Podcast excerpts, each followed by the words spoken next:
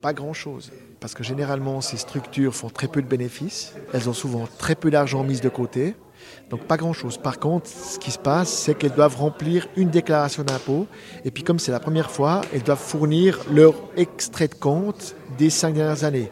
Donc c'est pas quelque chose de complexe. Le but de l'administration, c'est de les aider, et pas qu'elles soient tout d'un coup perdues, en train de s'inquiéter ou penser que le ciel leur, leur tombe sur la tête.